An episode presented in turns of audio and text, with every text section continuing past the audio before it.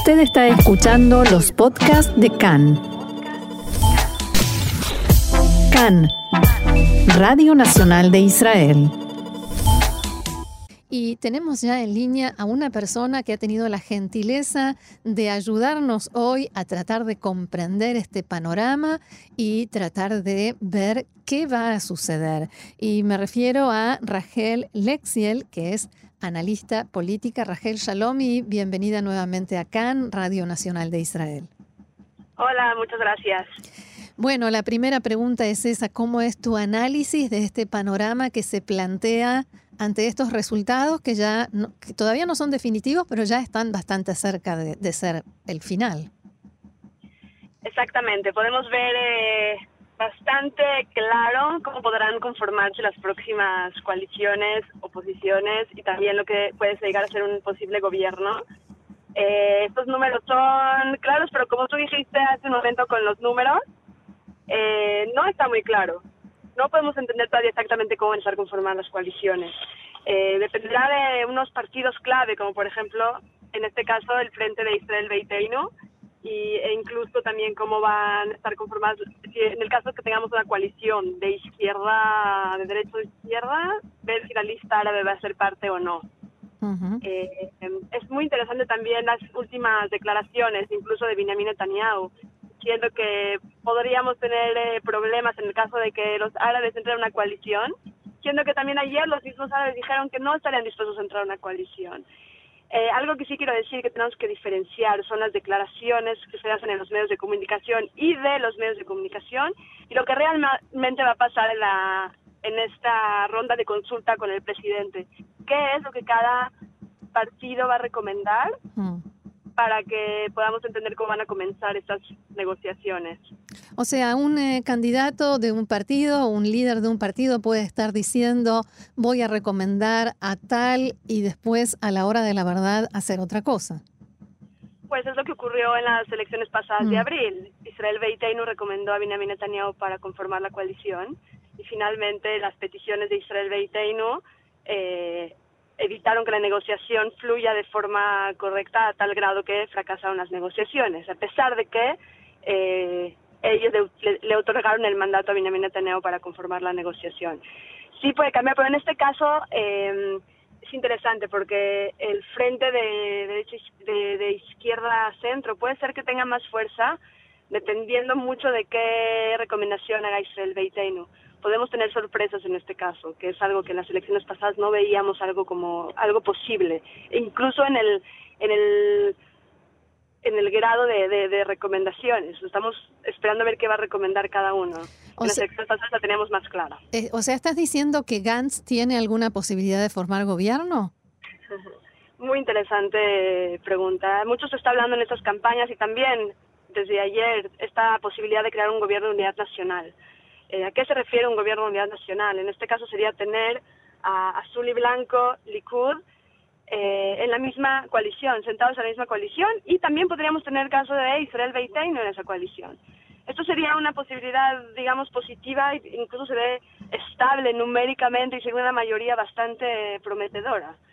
Eh, ¿Qué se refiere realmente? Estar demandando un gobierno de unidad nacional en el caso de Israel Beiten está diciendo tener un gobierno de unidad nacional, pero secular. Hmm. Entendemos el mensaje, no queremos que los ultraortodoxos estén en esta coalición. También fue parte del mensaje de Azul y Blanco en las campañas. ¿Qué significa tener un gobierno de unidad, unidad nacional secular? Eh, por otro lado, la petición de Azul y Blanco del gobierno de unidad es tener gobierno de unidad, sí con Likud, pero no con Benjamin Netanyahu debido a los cargos que tiene con la justicia. Mm. Eh, entonces es una cosa que tenemos que, considerar. ¿Acaso el Likud estará dispuesto a conformar una coalición con Azul y Blanco sin Benjamin Netanyahu? Eso es una cuestión que el gobierno, que, que el partido internamente del Likud tiene que estar eh, muy al tanto de esto y, me parece que es un escenario bastante imposible en estos momentos. Claro, están diciendo todo el tiempo en realidad que no, que es el líder y en, y en verdad en el Likud no hay una tradición de destituir líderes. Para nada, y hay un proceso interno para poder destituir un líder, no es decir de un día para el otro tú ya no eres el líder. Hay que hacer un proceso, hay que hacer una votación, hay eh, miembros del partido que tienen que tomar la decisión, no, no, es tan, no es tan fácil, y menos con un líder que ha estado tanto tiempo como líder del Likud como Benjamin Netanyahu, que es tan central. eh, entonces también se les hizo incluso firmar una petición hace unos, unas cuantas semanas. Un compromiso, que van a- sí. Un compromiso que están con Benjamin Netanyahu para que no se pensen otras posibilidades. Y eso bloquea también la cuestión del gobierno de unidad nacional que quiere Cajolabán. Entonces, a pesar de que tenemos resultados claros, el siguiente paso va a ser bastante bastante interesante y puede llegar a tener varios obstáculos también. Eh, también tenemos el tiempo por encima. El tiempo, eh, el presidente dice que quiere, el presidente Rubén Rivlin. claro, los plazos quiere- legales. que- no, y quiere que sea que se conforme un gobierno de la forma más rápidamente posible. Está bien que lo quiera decir el presidente así, pero hay muchos pasos que pueden llegar a obstaculizar esta negociación.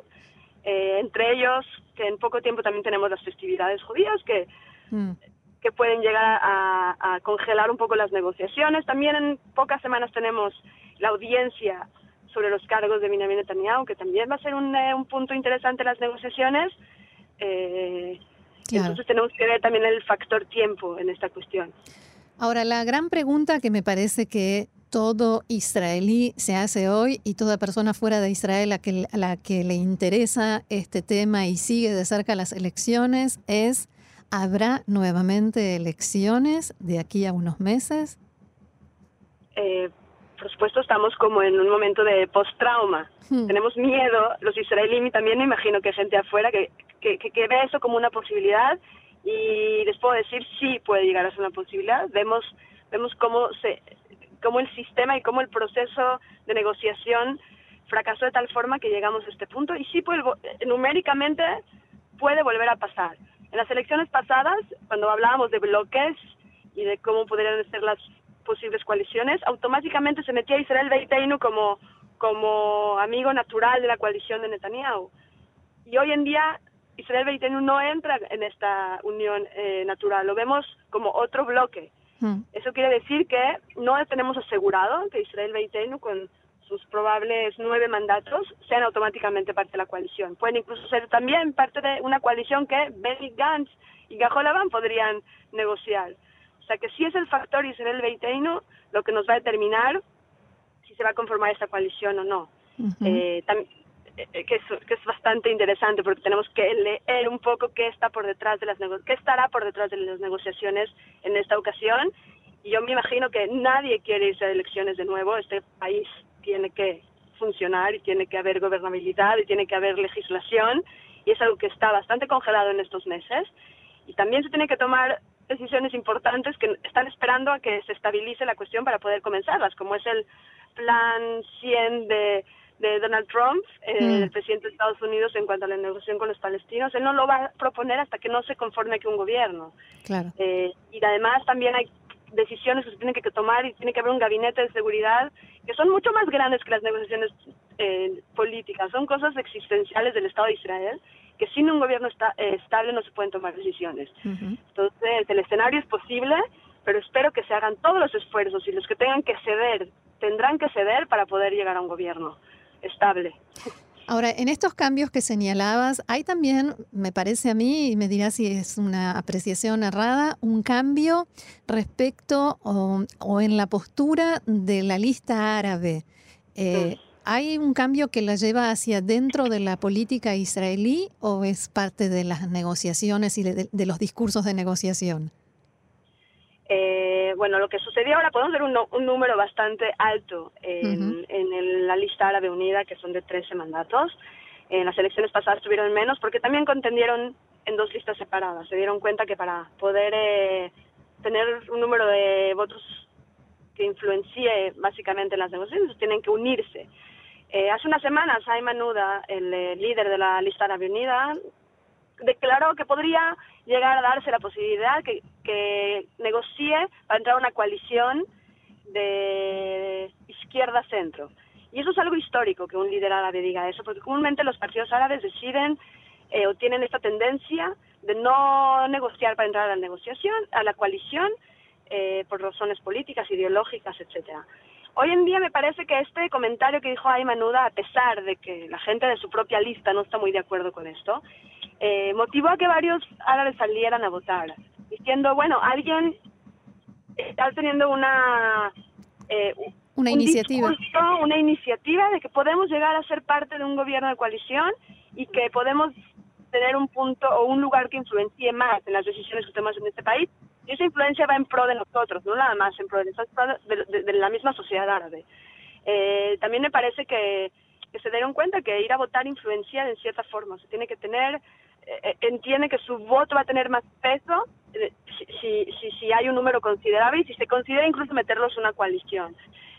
por supuesto que es muy controversial hablar sobre partidos árabes en la coalición por razones históricas, simplemente porque no es algo que ha sucedido en Israel y, hoy en día se puede ver como una posibilidad simplemente porque podría ayudar a conformar una coalición. Eso, e, e, esa cantidad de mandatos que tuvieron los árabes. Claro. Eh, también está toda esta cuestión de que todo este discurso que se hizo con toda la cuestión de las cámaras, de introducir cámaras a, a las urnas, los puntos de votación eh, para checar, para, para poder revisar que no haya falsificación como supuestamente hubieron en las elecciones pasadas, específicamente en el sector árabe. Por supuesto, este discurso fue bastante político y fue discurso de campaña para alentar o incitar un discurso en contra de esta población específicamente. Y también eso puede ser que haya tenido un efecto positivo en el hecho que los ciudadanos árabes salieron a votar, para, para tener una decir, bueno, están diciendo esto, bueno, ahora vamos a demostrar que sí estamos votando y si nos interesa y si queremos que ser representados proporcionalmente. Parece evidente que este sistema electoral nos complica la vida a los israelíes, por lo menos en este momento de, la sociedad israelí. Eh, digamos, quizás el sistema era útil, válido en otra época, pero con los cambios de los últimos años en la sociedad israelí parece que este sistema ya quizás no le sirve. ¿Cuál, a tu, a tu entender, en tu opinión, es el sistema que le convendría eh, dentro de la democracia, por supuesto, a Israel eh, para elegir a sus eh, gobernantes? Bueno, en Israel tenemos el sistema parlamentario desde, desde toda la vida, o sea, fue el sistema que desde que se creó el Estado 48 se decidió que ese es el sistema que más funciona.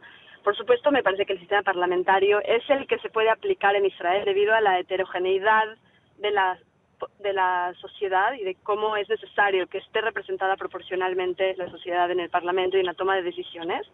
Sin embargo, hay mecanismos dentro del sistema parlamentario que podrían ser mucho más eficientes y que podemos, podríamos cambiar y podemos tener de, de punto de comparación a otros países europeos que también tienen, eh, que también tienen parlamentos. Eh, por ejemplo, todo este proceso de recomendación y de ir con el presidente o el hecho de que la Knesset tenga que dar su voto de confianza de nuevo para aceptar la creación de un gobierno son, son eh, pasos en el proceso que podríamos incluso cancelar. Eh, mm. que lo único que hacen es otra vez provocar mucho diálogo y demasiado debate y puede llegar a tener también resultados negativos. Todos estos pasos que podrían ser necesarios y podrían ser más eficientes. Otra cuestión que se puede hacer, que no se ve como muy democrático, pero que podría ser realizado, es eh, subir un poco más el umbral, el porcentaje necesario para poder entrar al, a la Knesset. Que esto limitaría el número de, de partidos que, que, quieren contender a la Knesset y lo que haría es crear bloques más, más, grandes. Eh, más grandes y la gente votaría, tendría menos opciones por las cuales tendría que votar y fortalecería básicamente los, los bloques que se realizan. Entonces, hay más estabilidad, pero por supuesto el precio es que hay menos representación. estos eh, pasos a los que te referís, ¿no alejan la realidad del deseo del votante? Porque, por ejemplo, hoy la mayoría de la gente votó o al Likud o a Azul y Blanco, y sin embargo el que tiene la llave en sus manos es Israel Beitá y no a Víctor Lieberman. Claro, 100%, porque eventualmente se aprendieron un poco de los errores de las elecciones pasadas Sabimos que sí hubo partidos pequeños que se unieron, por ejemplo el partido Yamina se unieron, eh, la lista de Unida se unieron, el Cajolabán es simplemente una idea para, o sea, son varios partidos, varias listas que se unieron para poder ganar más votos. Sea, la idea de los bloques se tiene en el subconsciente como algo muy positivo. Sin embargo, tenemos estos partidos que todavía son partidos eh, claves, o sea, no son de centro, pero la cantidad de números que son los partidos medianos son los que finalmente determinan las, las, coaliciones. Y eso ha pasado mucho históricamente en Israel, por ejemplo, en los, en los principios de los años 2000 o 90, que los ultraortodoxos eran esos que iban a decidir finalmente cómo se conformaba la coalición. Eh, o, en ciertos momentos los partidos medios son los partidos con más fuerza política. Eh, Y, también, pero también tiene su razón de ser. Hay gente que se identifica con una idea específica y no con ideas tan generales como lo tiene, por ejemplo, Cajola Van.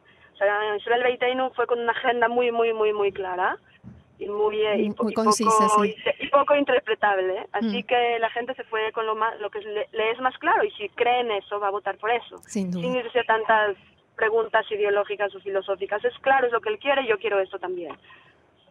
Bien, entonces eh, esperemos que de aquí en adelante el sistema que sea con los pasos que digan que funcione. Exacto, me parece que hay, hay varias investigaciones, hay varios eh, académicos que tienen varias propuestas para mejorar y, me parece que hay pie y hay lugar para eso.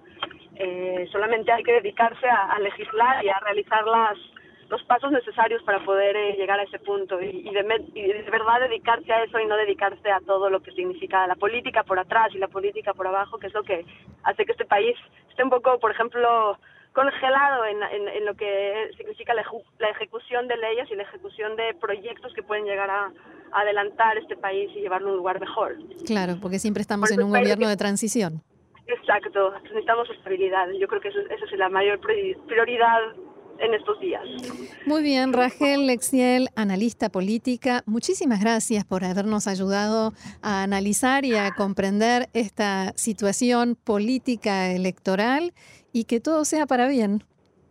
Esperemos que sí, esperemos que sí, que sea pronto. Así es. Gracias, Shalom. Gracias a ustedes. Hasta luego.